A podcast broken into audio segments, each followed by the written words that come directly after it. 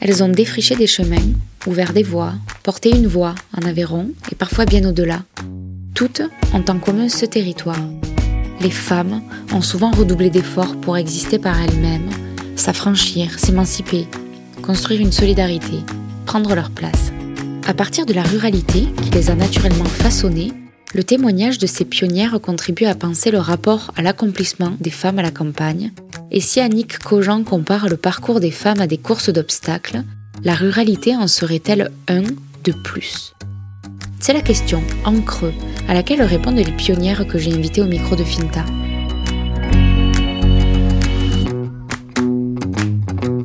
Dans la famille Sengla, bien connue dans l'agriculture et sur le Lévézou, je voudrais la fille aînée, Sarah, Sarah Sengla a repris la ferme familiale avec vue sur les lacs du Lévézou il y a dix ans.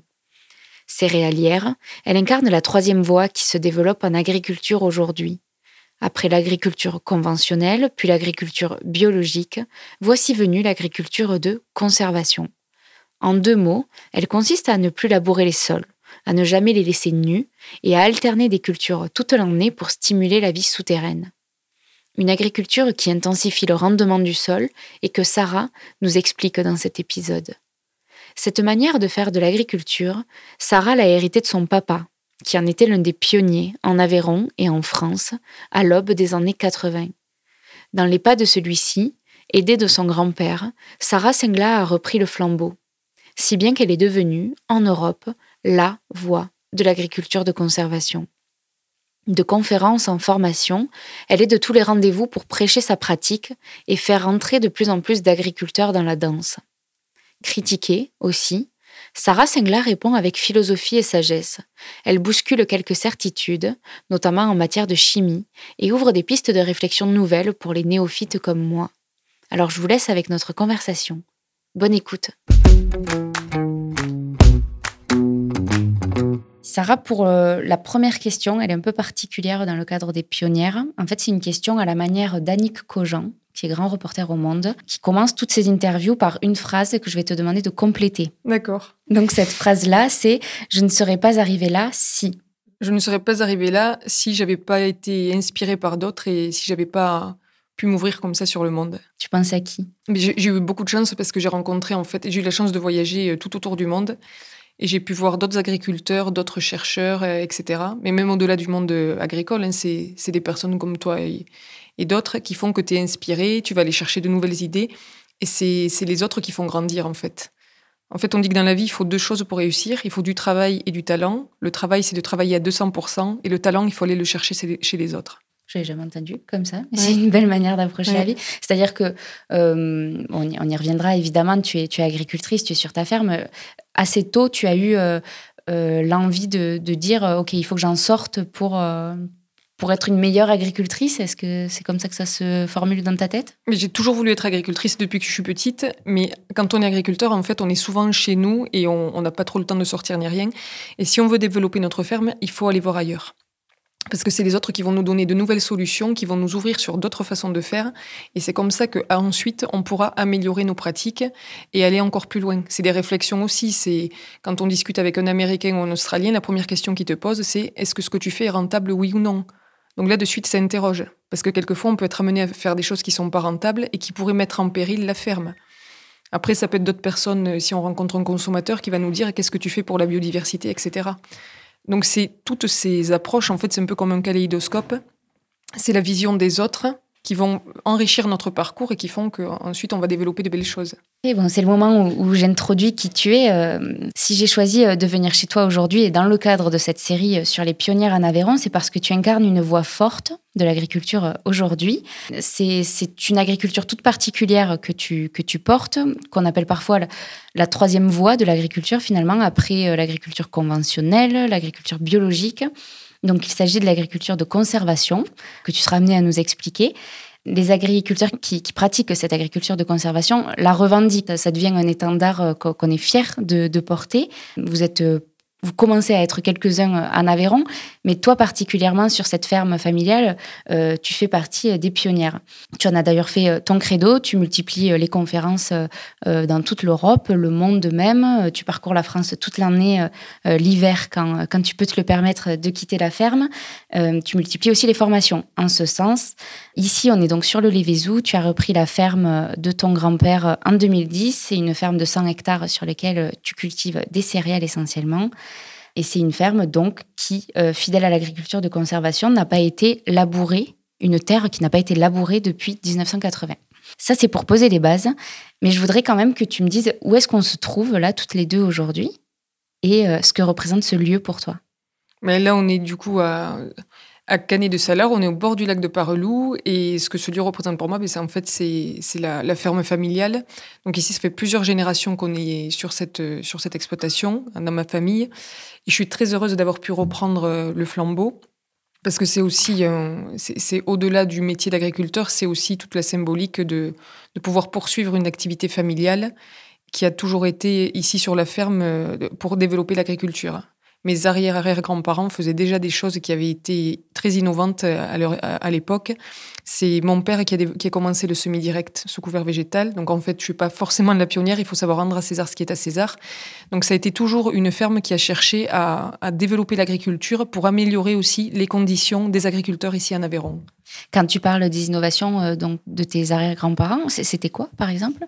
Mais ça a été des remembrements, ça a été euh, de l'irrigation pour, euh, pour les prairies ce qui paraît peut-être aberrant aujourd'hui, mais pourquoi pas. Ça a été après de développer euh, le, pâturage tournant dynamique. J'ai retrouvé des publications là-dessus, il le faisait déjà à l'époque. Donc c'est en fait ce qu'on regarde aujourd'hui dans l'agriculture, c'est qu'on revient aux bases. On revient à l'agronomie, on revient à la connaissance des sols, on revient aux connaissances des plantes et des animaux, et à, recréer un écosystème où chaque animal reprend sa place en fait dans le, sur la ferme. Quand tu parles des remembrements, je ne sais pas du tout ce que c'est. Donc un remembrement, c'est quand tu as tu as, une parcelle qui est très loin, ici, etc. Au lieu d'avoir des parcelles à 10 km, tu vas faire des échanges avec tes voisins pour que la majorité de tes terres soient à côté de toi. Ok, c'est ce qui a permis, euh, vous, ici, d'avoir euh, les 100 hectares euh, d'un seul, oui, seul morceau. D'accord, je ne savais pas tout ça. Donc c'est sur cette ferme que tu as grandi toi? Oui, oui, oui. Quel lien est-ce que tu entretiens avec tes racines? Chaque être humain, en fait, c'est un peu comme une plante. Si on n'a pas de racines, on meurt une plante, un arbre, n'importe quel végétal, s'il n'est pas ancré correctement dans le sol, la moindre tempête, euh, il meurt. Donc il faut avoir des racines. Et c'est la, la puissance des racines qui fait qu'ensuite on peut s'élever au niveau aérien. Et comment tu l'entretiens alors, la, la, plante que tu es? Mais parce que je suis ici en permanence et que c'est, je me ressource ici. c'est la ferme en fait qui permet, même si je parcours la France ou le monde, etc., c'est bien parce que je reviens tout le temps à mes racines que je peux après repartir. C'est une bouffée d'air pur ici. Est-ce que, euh, tu, tu l'as un peu dit, mais je voudrais peut-être que tu creuses cette question-là. Euh, l'agriculture, donc c'était une évidence pour toi? Oui. C'est le plus beau métier du monde. Qu'est-ce qui, euh, petite déjà, te, te donnait envie de, de prendre ce relais-là? Mais parce qu'on travaille dehors, parce qu'on fait un métier où on est libre aussi. Alors, on est un peu contraint par la météo, puisque c'est la météo qui nous gouverne. Mais on est libre dans le sens où, là, si tu veux t'arrêter boire un café, tu t'arrêtes boire un café. Et après, c'est on travaille dehors et, on, a un métier qui a beaucoup de sens et on travaille avec la vie. C'est-à-dire que quand tu sèmes une graine, tu sais qu'un jour tu vas devoir la récolter et que cette récolte, elle va servir demain à faire du pain. Euh, si tu élèves un animal, tu sais très bien que ça va permettre de nourrir d'autres personnes. Et ça, je trouve que c'est le plus beau parce que tu vraiment ce côté vivant à l'intérieur et surtout du sens. Est-ce que tu te souviens d'un moment où tu t'es dit, OK, euh, moi aussi je serai agricultrice ou, ou est-ce que finalement la question ne s'est jamais posée C'était. Euh, ah, c'est une évidence. Depuis que je suis petite, j'ai toujours voulu faire ça. Même à la limite, j'aurais un moment presque voulu stopper les études pour euh, être agricultrice encore plus tôt. Ce que tu n'as pas fait finalement, parce que non, tu non, j'ai continué, ouais. Je continue de faire des études un petit peu, ouais, pour justement apprendre, pour, parce que plus tu as de connaissances en agriculture, plus tu réussis. Et ça, c'est des Brésiliens qui me l'avaient dit avait dit la, réussite à l'hectare est directement proportionnelle à la connaissance. Parce que le métier d'agriculteur, on ne s'en rend peut-être pas compte aujourd'hui, mais c'est un métier qui est très complexe. Il faut avoir des connaissances en agronomie, en élevage, en machinisme, en comptabilité, en commercialisation de ses produits.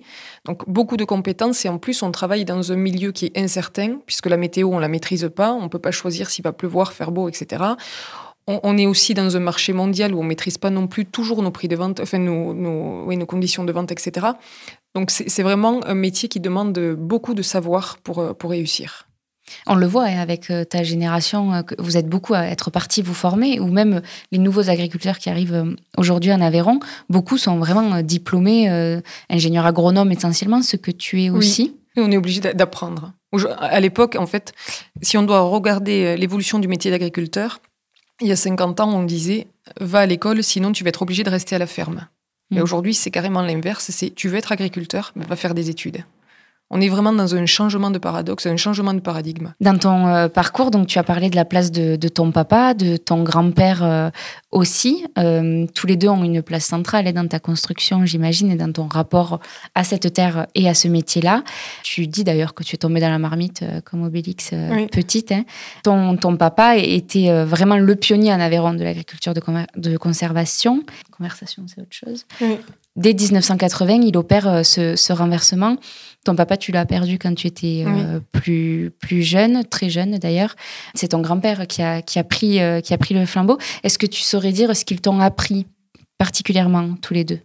Ce qu'ils m'ont appris, euh, moi je dirais que la nature, ça se respecte. Et c'est surtout, si j'ai de la chance d'être ici aujourd'hui, c'est parce qu'eux ont bien travaillé. Donc c'est ce que je me dis aussi, c'est l'histoire de la ferme. Si la ferme a pu se transmettre d'une génération à l'autre, c'est parce que chaque génération avait mis sa pierre à l'édifice en se disant il faut toujours laisser la terre dans un meilleur état. Et moi, c'est ce que j'essaie de m'appliquer aujourd'hui. Et, il y a quelque chose que je dis pas mal à d'autres agriculteurs que j'ai eu l'occasion de rencontrer, c'est que quoi qu'on fasse, qu'on soit producteur de viande, de lait, de fruits, de légumes, etc., il faut qu'au final, on ait laissé un peu plus de terre sur terre. Et si demain, à la sortie, quand, tu pars à la retraite ou que tu laisses ta ferme, si tu as laissé moins de terre sur terre, ça veut dire que tu as appauvri la fertilité des sols et ça veut dire que tu as créé malheureusement un désert. Donc il faut une, ferme, ça se gère en bon père de famille. Quelquefois, tu prends des décisions qui sont peut-être pas rentables sur une année ou deux, mais qui vont porter leurs fruits dans 3-4 ans, voire un peu plus tard. Et c'est vraiment parce qu'on va travailler sur le long terme qu'on va réussir à aller beaucoup plus loin. Il y a une citation qui dit que lorsqu'on agit, il faut à la fois agir comme si on devait mourir demain, mais penser qu'on doit aussi vivre longtemps. Et si tu gardes ce principe-là, mais tu vas faire des choses super dans la vie. Là, tu as un regard, toi, sur trois générations donc, qui se sont succédées dans l'agriculture, euh, trois générations qui ont vécu euh, un grand virage hein, dans l'agriculture parce que ce que faisait ton grand-père, ce qu'a lancé ton père et ce que tu fais aujourd'hui, euh, voilà, dans le, marché mondial, tout a vraiment évolué. La connaissance de, du dérèglement climatique aussi. Enfin, on est vraiment euh, à la, croisée de plein de, courants et parfois agités euh, dans l'agriculture. Est-ce que c'est plus facile d'être agriculteur aujourd'hui qu'hier?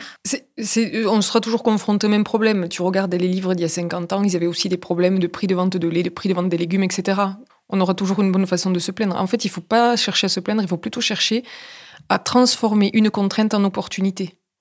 Là, par exemple, tu te dis, euh, j'ai pas envie de vendre mes céréales au prix mondial, mais tu vas chercher à créer de la valeur ajoutée en vendant toi-même euh, tes céréales, en, faisant de la transformation. Parce que sinon, on peut passer notre vie à se plaindre, et ça, c'est dans n'importe quel métier. Pour réussir, ça, c'est des principes japonais. Tu trouves une contrainte et tu essaies toujours de la changer du point de vue positif. Moi, j'adore parce que es vraiment une philosophe. Euh. Donc, dans ton approche, c'est euh, super euh, intéressant. Est-ce que ici, vous avez toujours fait des céréales? Oui, oui, il y a toujours eu des céréales. Ben, pour avoir de la paille. Après, bon, c'est des céréales aujourd'hui qu'on multiplie pour la société semencière RAGT. Mhm. Parce qu'en fait, de toute façon, l'agriculture, c'est d'abord une histoire de sélection. Donc là, ça, la, la génétique qu'on va amener, ça va permettre aussi d'améliorer la productivité. Donc à la fois en, en quantité et en qualité pour la majorité des agriculteurs. Là, tu me disais donc sur euh, les 100 hectares sur la ferme, tu es toute seule aujourd'hui euh, à travailler. Je te replace dans le contexte des, pionnières et de cette série euh, dédiée aux femmes. Est-ce que être une femme en agriculture, ça a un jour été un problème pour toi? Non, plus maintenant. Je pense que ça a eu été un problème à l'époque où il n'y avait pas de mécanisation, parce qu'il fallait forcément avoir plus de bras, plus de muscles, etc.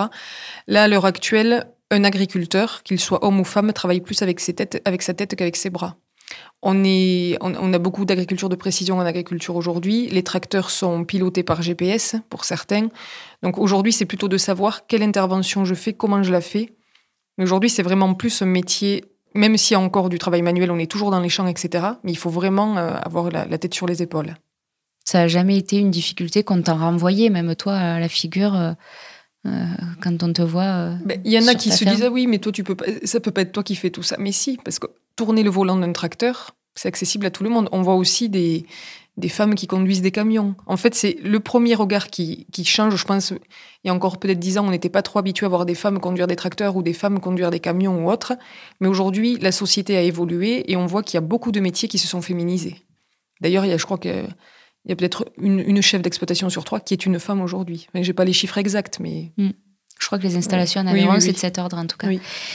Ta grand-mère avec qui euh, tu, tu, vis là sur la ferme, quel regard elle porte sur ton parcours à toi? Je pense qu'elle est contente. Mais après, en agriculture ou dans ma famille, en fait, on ne dit pas trop les choses. Enfin, ça, c'est le monde agricole. elle a aidé sur la ferme Elle était sur la ferme Oui, oui, oui. Et, là, c'est pareil. Il y, a eu, il y a aussi une reconnaissance du métier d'agricultrice. Parce qu'à l'époque, elles n'étaient pas reconnues. Mm. À l'époque, elles étaient conjointes d'exploitants agricoles alors que c'était les femmes qui faisaient tout. Mm. Les femmes allaient traire, les femmes devaient euh, s'occuper des volailles, s'occuper des cochons, etc., pour, pour, que tout le monde puisse manger. Mais leur identité en tant que vraiment agricultrice n'a pas été reconnue, c'est très récent. Mm. Et la retraite des, conjoints d'agriculteurs arrive tout juste euh, dans, dans la loi en France. Est-ce que tu as senti dans euh, ta relation à, ton grand-père, au moment où lui n'a plus travaillé sur la ferme, que que c'est ce qu'il attendait de toi. Il y a vraiment eu un passage de, flambeau. Est-ce que ça, c'est un, moment euh, particulier ou en fait, est-ce qu'il t'a formé et propulsé finalement, euh, naturellement? Non, parce qu'il me disait, tu as fait des études, tu n'es pas obligé de reprendre. Donc ça, c'est bien aussi, c'est parce que nous, dans la famille, on a, on nous a jamais forcé à reprendre. C'est-à-dire que si tu reprenais, c'était un choix. Et c'est ce qui, à mes yeux aussi, dans le monde agricole, fait toute la différence. C'est-à-dire que si tu choisis d'être agriculteur, tu sais dans quoi tu t'embarques et on ne t'a pas forcé. Alors que beaucoup, souvent, on les oblige un peu à reprendre le flambeau en disant, tu sais, ce serait bien si tu pouvais reprendre. Donc en fait, ils ont un poids sur les épaules et ils font ce métier non pas par choix, mais parce qu'ils ils avaient été obligés. Et du coup, souvent, ils s'en sortent pas ou ils font quelque chose qui leur plaît pas. Donc ça, c'est super, c'est qu'il m'a dit, bon, mais si tu veux revenir, reviens, mais il m'a jamais obligé. Et après, ben, il s'est remis sur le tracteur à 83 ans pour me réapprendre, etc. Donc ça, je trouve que c'est super parce que c'est aussi une génération pour qui les femmes euh, ne devaient pas conduire trop le tracteur. Donc là, il manquait une génération entre nous et dans, la conception aussi peut-être du métier d'agriculteur ou d'agricultrice. Il se voyait peut-être un peu plus rassuré si j'avais eu un employé qui faisait le travail à ma place pour éviter que je me fasse mal. Parce que tu te dis toujours, la pauvre, c'est ma petite fille, elle risque de se faire mal, etc. Ça n'a jamais été le cas? Tu n'as jamais eu d'employé sur la non, non, non, non. parce que dans la vie, si tu veux expliquer aux autres comment faire, il faut déjà savoir faire le métier toi-même. Et aujourd'hui, enfin, comme je fais pas mal de formations, etc., quand je suis face à des agriculteurs, si je ne sais pas comment leur dire de, de régler un semoir, euh, pulvériser telle dose ou telle dose, c'est parce que la crédibilité se gagne parce qu'on fait. Si on ne fait pas, on perd toute crédibilité. D'autant plus quand on est une femme dans un milieu d'hommes. Donc c'est pour ça que tu as, tu as à cœur de ne pas basculer complètement dans la formation, mais, mais surtout de garder... Euh, Mes racines sont là, je suis agricultrice et j'espère l'être toute ma vie. La formation, c'est en plus, ça peut s'arrêter demain, ça m'embête pas. Par contre, je ferai que de la formation sans la ferme. Là, ben, il me manquerait mes racines. Comment tu es arrivé à la formation? À quel moment tu te dis, euh, en plus d'être convaincu de ce que je fais ici, j'ai envie de le dire et, de convertir euh, d'autres euh, agris mais c'est parce que donc j'ai eu la chance d'avoir la bourse Newfield, qui est une bourse qui permet de partir à, l'international. Et quand je suis revenue en France, on m'a dit est-ce que tu pourrais nous faire une petite conférence sur ce que tu as appris? Et au cours de cette conférence, enfin à l'issue de la conférence, il y en a deux ou trois qui ont récupéré ma carte. Et après, ça a fait boule de neige. Mais je trouve que ce qui est beau aussi, c'est de pouvoir partager, parce que tu peux apprendre beaucoup de choses. Si tu les gardes pour toi, ça sert à rien. C'est justement parce qu'on va partager les expériences, parce qu'on va partager ce qu'on a vu ailleurs, que ça va permettre à tout le monde de progresser. Et l'objectif, il est bien là. Si tu veux que la planète change dans quelque chose de mieux, c'est de partager toutes les bonnes nouvelles. Et là, tu sens que euh, tes formations ont un effet, tu sens qu'il y a une, une, machine qui est en route, une transition euh, qui s'opère? Alors, c'est pas que mes formations, c'est l'ensemble du monde agricole aujourd'hui qui est en train de changer parce qu'on voit de plus en plus de publications sur les couverts végétaux, sur l'agriculture de conservation des sols, il y a pas mal de reportages, etc. Donc là, on est à une vraie bascule. Et ce qui nous fait basculer, c'est le climat. Parce qu'à l'époque, on avait, on va dire, quatre saisons. On avait automne, hiver, printemps, été. Maintenant, on a la saison sèche et la saison des pluies, plus ou moins.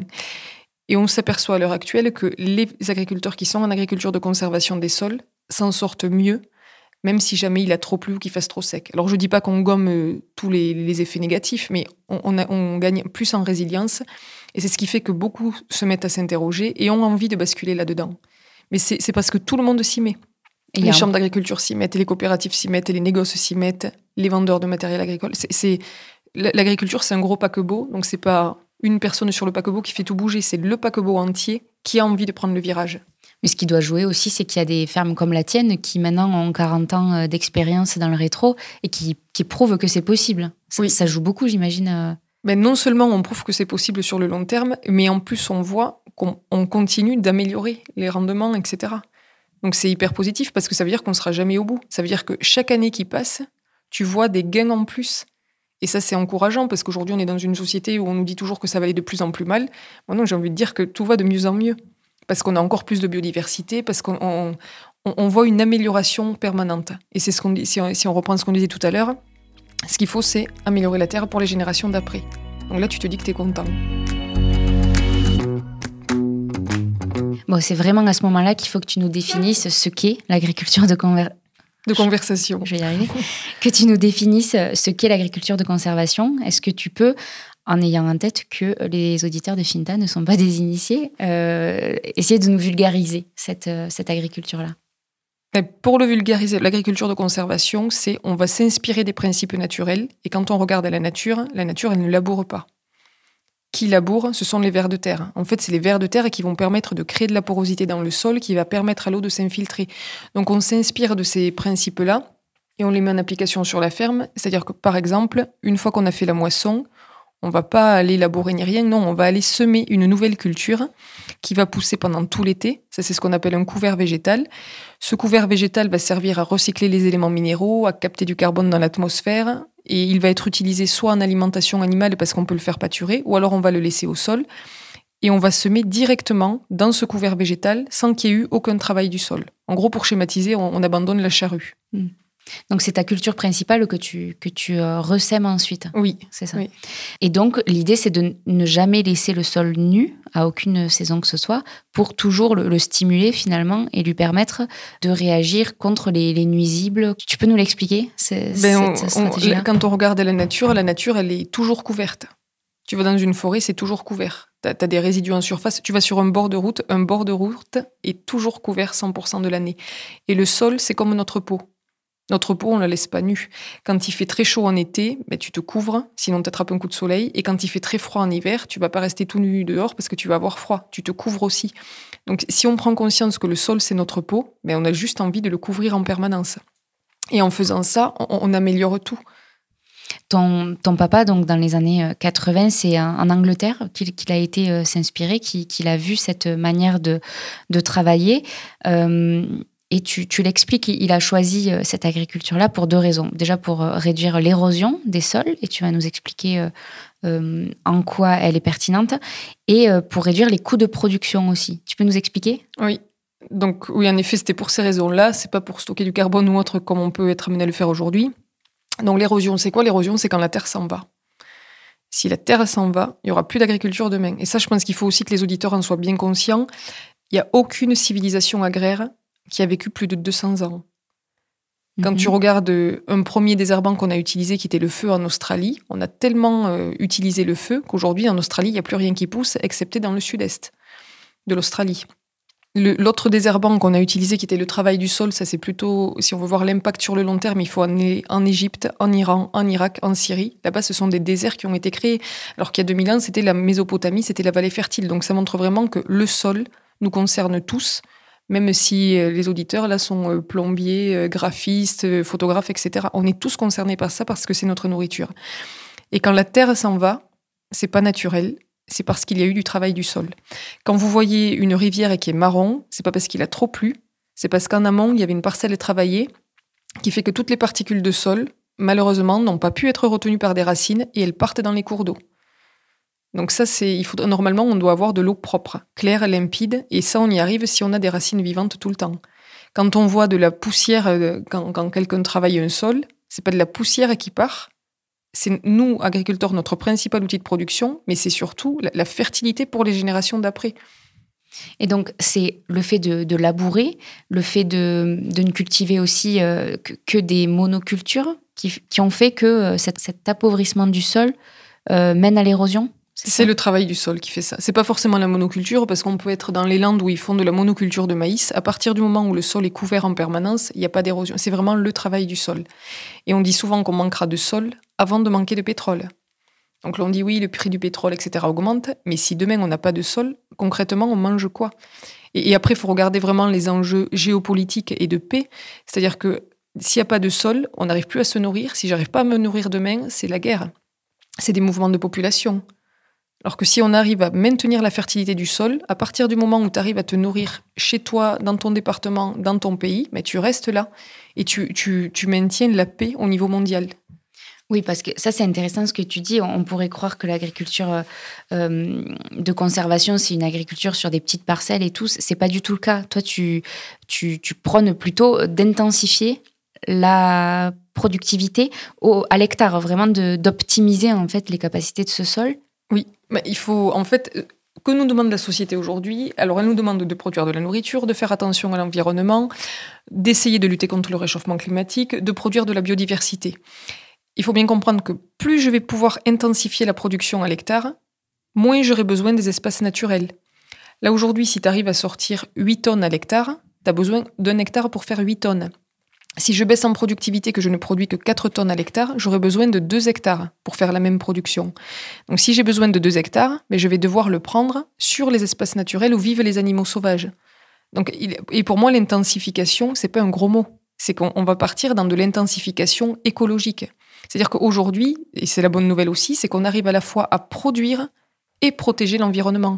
Parce que souvent, on a opposé les pratiques en disant oui, soit on produit, soit on protège, on ne peut pas faire les deux à la fois. Mais si, l'agriculture aujourd'hui, elle est source de solutions et elle est plus à l'origine du problème.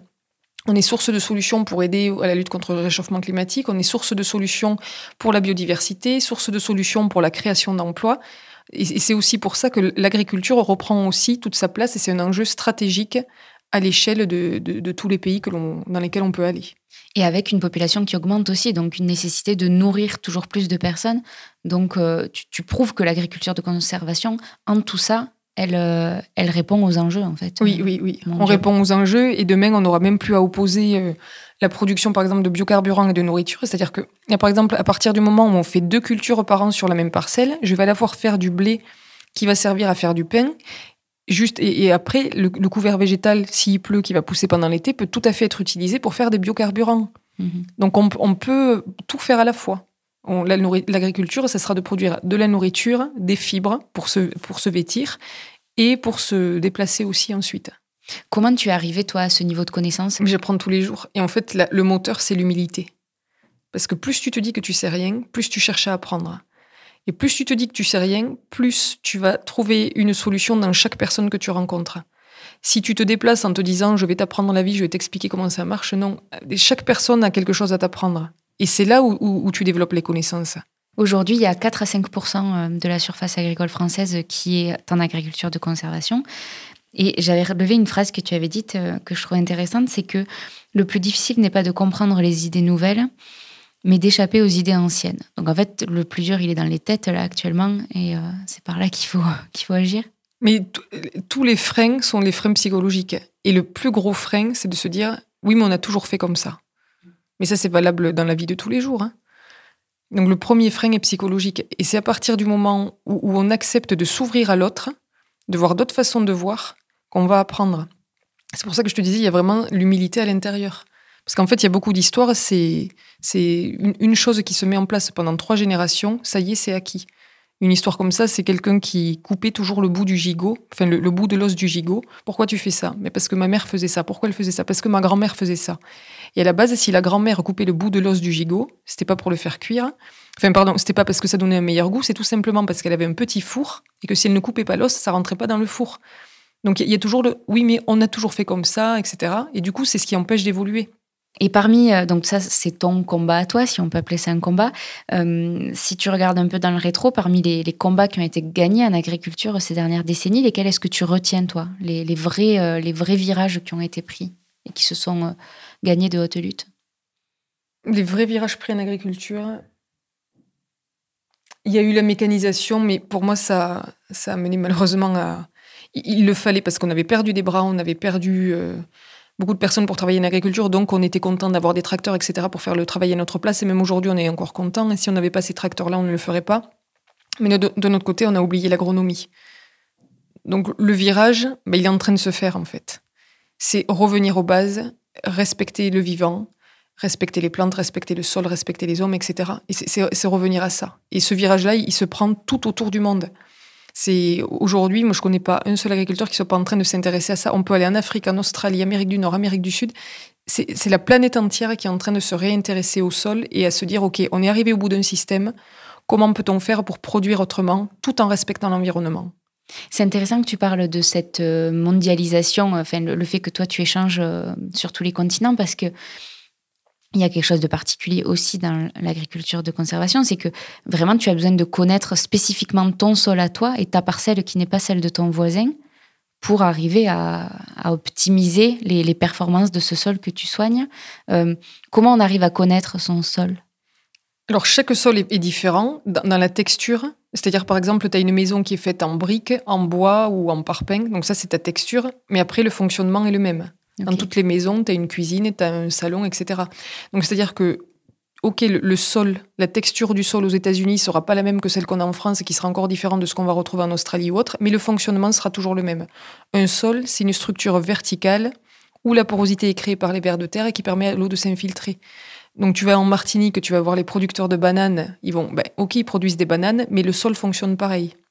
Mais pour le, choix des, cultures, il y a quand même une, spécificité à prendre en compte. Et le choix des cultures va être conditionné davantage par rapport au climat que par rapport au sol. C'est-à-dire que nous, ici, sur le Levézou, on va pas faire pousser des bananes ou des cocotiers, etc. Je peux essayer, mais tu On peut essayer, mais voilà, je sais mm. pas si en, production on n'y arrive pas. Donc, le sol, c'est là où je manque, mais après, c'est le climat, température, humidité, hygrométrique et, et pluviométrique qui va faire que je vais pouvoir faire pousser telle ou telle culture.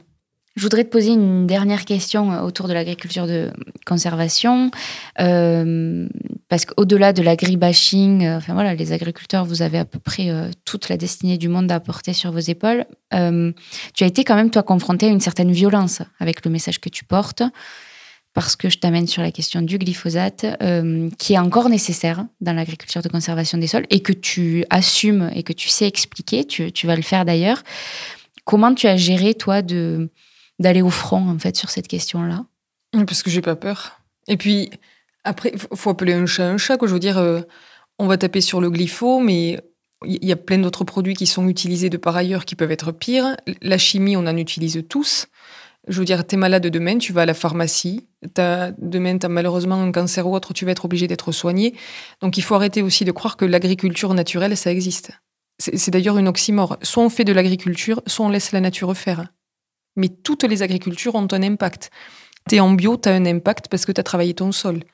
Tu es en agriculture HVE, tu as un impact. L'agriculture, sa définition, c'est je modifie la nature pour faire pousser une plante. Et aujourd'hui, il n'y a personne qui. On n'est plus des chasseurs-cueilleurs. Pour revenir sur le glypho, ben, c'est aussi pour expliquer aux auditeurs et tout ça que déjà tout ce qui a été expliqué à la télé, c'était c'était des images qui venaient d'Amérique du Nord, Amérique du Sud, d'agriculteurs qui ne pratiquent pas du tout ce qu'on fait chez nous en France. En France, lorsqu'on utilise du glyphosate, c'est si besoin avant la mise en place d'une culture principale. On ne le met jamais sur une culture euh, qu'on fait pousser, puisqu'en fait, c'est un produit qui va stopper la photosynthèse et qui fait qu'on va tuer la plante. Donc, si on met du glyphosate sur un blé, ça veut dire qu'on ne va pas récolter à la fin. Donc, le glyphosate, on ne le met jamais sur des cultures qu'on fait pousser. Donc, le consommateur français peut être rassuré, s'il achète un produit français, il n'y a pas eu de glyphosate appliqué dessus. En revanche, si on importe des produits venant d'Amérique du Sud, Amérique du Nord, où là-bas ils appliquent du glyphosate sur les cultures parce qu'il y a des OGM, etc., là tu peux te dire j'ai du glyphosate dans mon alimentation. Et la question aujourd'hui, c'est pas glyphosate ou non glyphosate, la question une fois de plus, c'est regardons sur le long terme. L'agriculture est une histoire de désherbage. Donc là, on va reprendre l'histoire de l'agriculture. Elle est née il y a 12 000 ans. Parce qu'il y a 12 000 ans, on était chasseurs-cueilleurs, puis tout à coup, on a dit J'en ai marre d'aller chasser le mammouth, je reste avec ma femme dans la caverne. Donc, ça, ça a impliqué une étape de sédentarisation. Et si je veux me sédentariser, ça veut dire qu'il faut que je fasse pousser la nourriture devant ma caverne. Donc, le premier désherbant qu'on a trouvé il y a 12 000 ans, c'est je frotte deux silex, je fais du feu, et là, je viens de désherber. Donc, ça, c'est le premier désherbant, c'est le feu. Deuxième désherbant, c'est le travail du sol. Parce que la charrue, son premier rôle, c'était d'abord de désherber. Troisième désherbant, c'est le désherbant chimique. Parmi les trois que l'on vient de citer, le feu, le travail du sol ou la chimie, la question à se poser aujourd'hui, c'est quel est celui qui a le moins d'impact? Je vous reprends l'histoire de tout à l'heure, hein, mais l'Australie, c'est des déserts qui ont été créés par des abattis brûlis faits par des aborigènes. Le, croissant fertile et la Mésopotamie, aujourd'hui, c'est un désert. Et aujourd'hui, on vient d'expliquer que grâce au glyphosate, ben, finalement, on accroît la biodiversité, on stocke plus de carbone, on arrive à produire deux fois plus, etc. Donc la, question à se poser, c'est vraiment ça, c'est l'analyse du bénéfice-risque et d'arrêter aussi d'opposer les agricultures entre elles. Parce qu'aujourd'hui, on passe notre temps dans la société à se diviser, t'es gros, t'es petit, t'es bio, t'es pas bio, t'es moyen. Non, c'est au contraire, plus on va trouver les points communs que l'on a entre nous, plus on va être capable d'amener un maximum d'agriculteurs à s'intéresser au sol, à s'intéresser à la couverture végétale, parce que la couverture végétale, elle concerne tout le monde, qu'on soit arboriculteur, maraîcher, bio, pas bio, avec ou sans travail du sol. Toi, tu es amené euh, dans tes conférences plutôt à, avoir un public euh, d'agriculteurs en face de toi, mais est-ce que des fois tu as du grand public, justement? Est-ce que ce sujet-là, tu peux l'aborder avec euh, le consommateur Kidam? Ah oui, donc là, c'est ben, le film qu'on a fait qui s'appelle Bienvenue les vers de terre. Je passais à peu près la moitié de l'année, voire les trois quarts dans les cinémas le soir, et là, on rencontrait du grand public. Et justement, par l'explication qu'on a faite là, mais ils comprennent tout. Parce que malheureusement, les médias aujourd'hui, c'est tronqué. Tu, tu, donnes 13 secondes de temps de parole à quelqu'un. En 13 secondes, ne t'explique rien. Donc aujourd'hui, tout le monde sait, connaît un peu tout, mais finalement connaît rien parce qu'il n'a pas le temps de creuser le sujet. grâce à ce film-là, c'est le film, il dure 1h10. Mais derrière, c'était jusqu'à 2-3 heures de débat avec le grand public, où tu peux vraiment aller jusqu'au fond des, des, problèmes et où là, en fait, tu as une vraie discussion, tu as un vrai échange. Il n'y a que comme ça qu'on va pouvoir euh, vraiment se rééduquer et se remettre les pieds dans la terre euh, après en avoir été déconnecté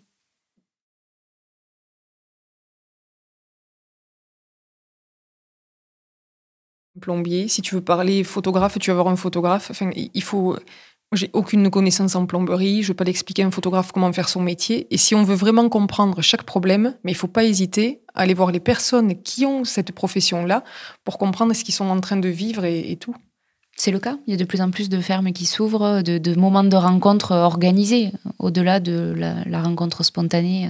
Oui, parce qu'on sent qu'on a besoin de, communiquer. Mm. Et les consommateurs aujourd'hui s'intéressent aussi à, l'agriculture et à leur consommation, ce qu'ils mangent, de savoir comment ça a été produit. Je, te ramène à ta condition féminine. Est-ce qu'être une femme pour porter ce message-là et être exposée sur le sujet euh, euh, du glyphosate dans cette violence-là, est-ce que ça a été particulièrement compliqué pour toi ou pas? Ah non, je dirais plutôt le contraire. Parce que justement, quand tu es en fait, une femme, on va dire, est plus sensible qu'un homme. Enfin, ça, c'est un truc hyper cliché, mais il faut rester dans le cliché. Et du coup, quand tu vois qu'une femme explique qu'elle a besoin des produits phyto, qu'elle en utilise, etc., etc., qu'on parle biodiversité et tout, mais tu touches plus facilement que si c'était un homme, parce qu'un homme, tu vas te dire, ouais, mais il utilise des produits phyto, il est méchant, etc. Donc là, au contraire, je dirais que ça, ça a favorisé justement le dialogue avec le grand public. Et donc, la dernière question euh, de Finta, toujours la même, c'est euh, celle qui touche aux convictions. Si tu devais me dire en quoi est-ce que tu crois? En plein de choses, mais le... ce qui est le point commun de tout, je dirais que c'est l'amour, parce qu'en fait, mais c'est pas l'amour romantique ni rien, mais la définition de aimer, c'est vouloir le bien d'eux. Alors ça veut dire que quand tu aimes ton métier, quand tu aimes les personnes que tu vois, quand tu aimes, ben, as juste envie de faire le bien d'eux. Et ça, je trouve que c'est super parce que tu améliores tout. C'est une belle conclusion. Mm. Merci beaucoup, Sarah. Merci à toi. C'est la fin de cette nouvelle conversation dans le cadre de la série de Finta dédiée aux pionnières en Aveyron. Merci d'avoir écouté cet épisode jusqu'au bout. Vous pourrez retrouver tous les épisodes des pionnières et tous les précédents épisodes de Finta sur le tout nouveau tout beau site www.fintapodcast.fr ou sur toutes les plateformes d'écoute classiques. Finta est aussi sur Facebook, Instagram et LinkedIn. Merci de votre fidélité N'hésitez pas à faire tourner Finta autour de vous et à très bientôt. D'ici là, restez curieux.